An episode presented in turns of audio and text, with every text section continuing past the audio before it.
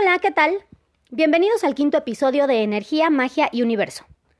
Mi nombre es Victoria y en este podcast encontrarás información sobre todo aquello que puede ayudarte a hacer más entendible y divertida tu experiencia de vida. Estoy muy contenta de estar una semana más con ustedes. En el episodio de hoy vamos a hablar de la envidia. Quisiera empezar diciendo que no hay envidia de la buena. Envidia es envidia. Y eso de envidia de la buena lo inventó algún mal vibroso. Así que de entrada debemos comenzar a eliminar esta frase de nuestro repertorio. Como sabemos, todo es energía. Los sentimientos emiten una vibración ya sea alta o baja. Cuando amamos y nos rodeamos de sentimientos bonitos, podemos enviar amor y buena vibra a otras personas. Sin embargo, cuando envidiamos, lo que enviamos al otro es vibración de bajo nivel. Dejamos una mancha en su campo espiritual que hace que su vibración baje y comience a estancarse. Una cosa es admirar a alguien por lo que ha logrado y que se convierta en fuente de inspiración para echarle ganas. Y otra, desear que esa persona no tenga lo que tiene y aparte que le vaya mal. Les explico. Cuando una persona está muy feliz porque está a punto de lograr algo muy bueno en su vida, lo comenta con alguna persona que no es feliz con lo que tiene y los planes mágicamente se vienen abajo. Ya saben que me gusta explicar todo con ejemplos, así que aquí les va uno. Un hombre va a una consulta de tarot porque tiene planes de cambiarse de área en su trabajo porque es un área muy conflictiva. Y pues ya está afectando también su salud porque constantemente tiene episodios de ansiedad. En una de las tiradas, aparece una mujer obsesionada, enamorada de él, de una forma hasta cierto punto enfermiza. Y sale una atadura para que permanezca a su lado sea como sea, incluso solo como compañero de trabajo. Y en otra tirada aparece una persona de mayor jerarquía obstruyendo su crecimiento profesional, ya que esta persona no quiere ver a nadie mejor que ella. Se le dice al consultante que debe hacer algo para contrarrestar esta situación, ya que en caso de no hacerlo, pues no se ve que logre ese cambio que quiere. Bueno, a los seis meses aparece la oportunidad del cambio de área con un mejor puesto. Como estaba muy contentito, se le ocurrió contarle a todos sus compañeros de trabajo, que por fin ya se iba. Bueno, nunca se acordó de lo que le dijeron en las cartas y cuál fue su sorpresa. A la mera hora nomás no se hizo el cambio. Acompañado del sentimiento de tristeza por no lograr lo que quería, a partir de ese momento la jefa odiosita, que por cierto era mujer también, empezó a meterse con su trabajo y a ponerle el pie. La compañerita enamorada empezó a inventar chismes respecto a su relación para que terminara con su novia y poder ser el salvavidas. Después de mucho trabajo interno de esta persona y de algunas limpias, por fin pudo salir de ese lugar lleno de mala vibra. Pero ¿entienden hasta dónde llega la envidia de las personas? ¿Y todos los planes que pueden frustrar solo por no querer ver al otro mejor que ellos? Está cabrón, porque muchos aconsejan no hacer caso de los comentarios de los envidiosos o simplemente mantenerse alejados de ellos. Pero a veces es imposible, y más si tienes que convivir con ellos todos los días. Y es más difícil cuando no logras identificarlos, porque llegan disfrazados de sonrisa y aparentes buenas intenciones, esté diciendo buenos días, alegría. Pero es aquí cuando uno debe hacerle caso a la intuición. Si alguien no nos vibra es por algo. Y lo más conveniente es estar siempre alerta y protegido. No por eso vamos a ponernos todos paranoicos y vamos a creer que todos nos envidian. Pero si la intuición te dice que alguien no es muy sincero, tal vez no debas eh, contarle todos tus planes o tus alegrías. Ay, esto es muy triste, porque vamos por la vida ocultando nuestra felicidad y nuestros logros para no ser presa de estas personas. Aunque a veces es preferible mantener la felicidad para uno para evitar que salen nuestros planes. Hay formas de detectar cuando algún plan no se dio como esperábamos a causa de la envidia.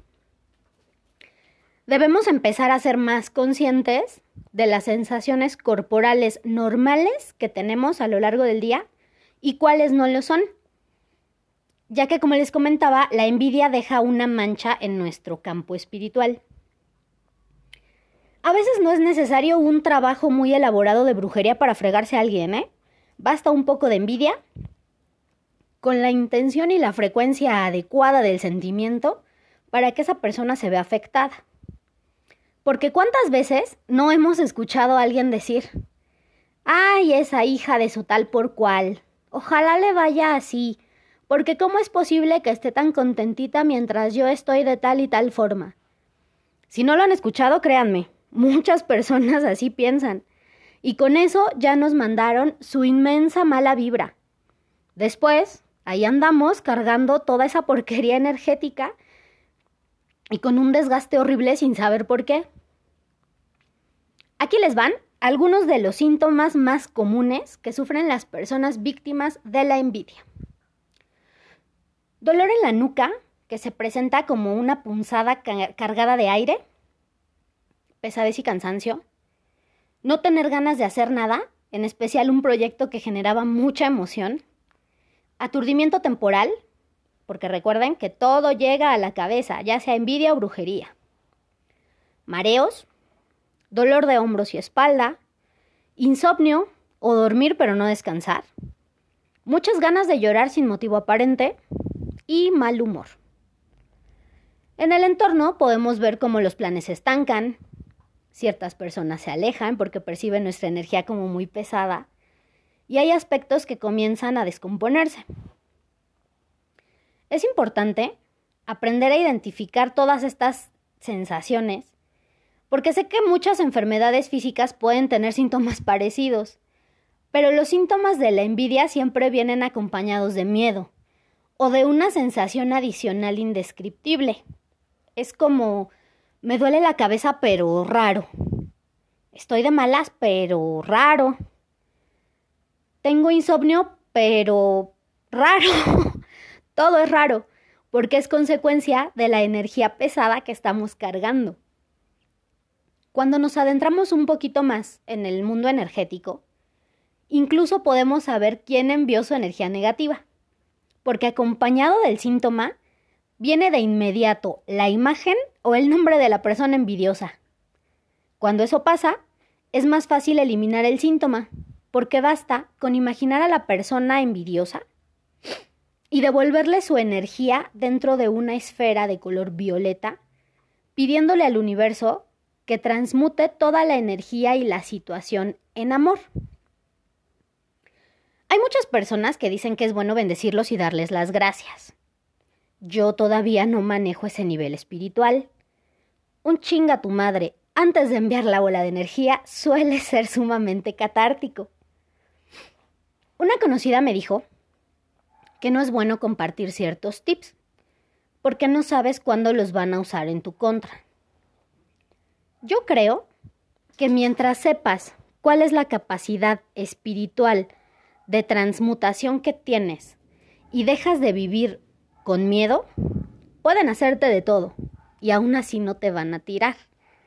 De que te llega, te llega, pero no como ellos esperan.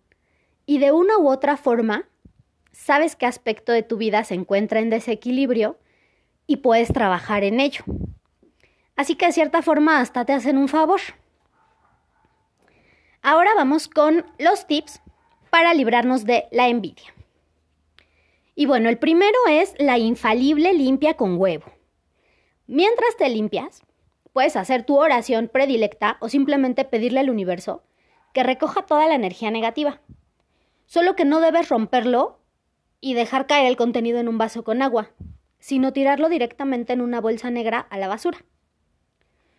Otro tip es poner debajo de tu almohada una ramita de ruda impregnada con alcohol. Antes de dormir le vas a pedir a la planta que limpie tu campo espiritual de toda energía negativa. Al día siguiente la tiras a la basura. Puedes cargar siempre contigo una turmalina negra, ya que esta piedra ayuda a eliminar toda la energía negativa y no deja que las envidias lleguen.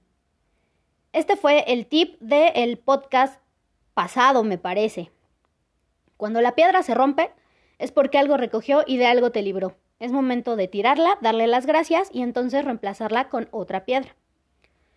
Puedes limpiar todo tu cuerpo con el humo de un cigarro junto a una planta y le vas a pedir a la planta que cambie tu vibración y equilibre tu energía. También puedes cargar siempre un limón en tu bolsa. Cuando se seque, lo tiras a la basura y lo reemplazas por uno nuevo. Espero que todos estos consejos sean de ayuda y comencemos a cambiar la vibración del mundo en amor. Quiero mandar un saludo muy especial a Indira, que me mandó un mensaje diciendo que escucha el podcast religiosamente y le encanta. Si tienen alguna duda o sugerencia, pueden escribirme a la página de Facebook Energía, Magia y Universo. Nos vemos en el siguiente episodio.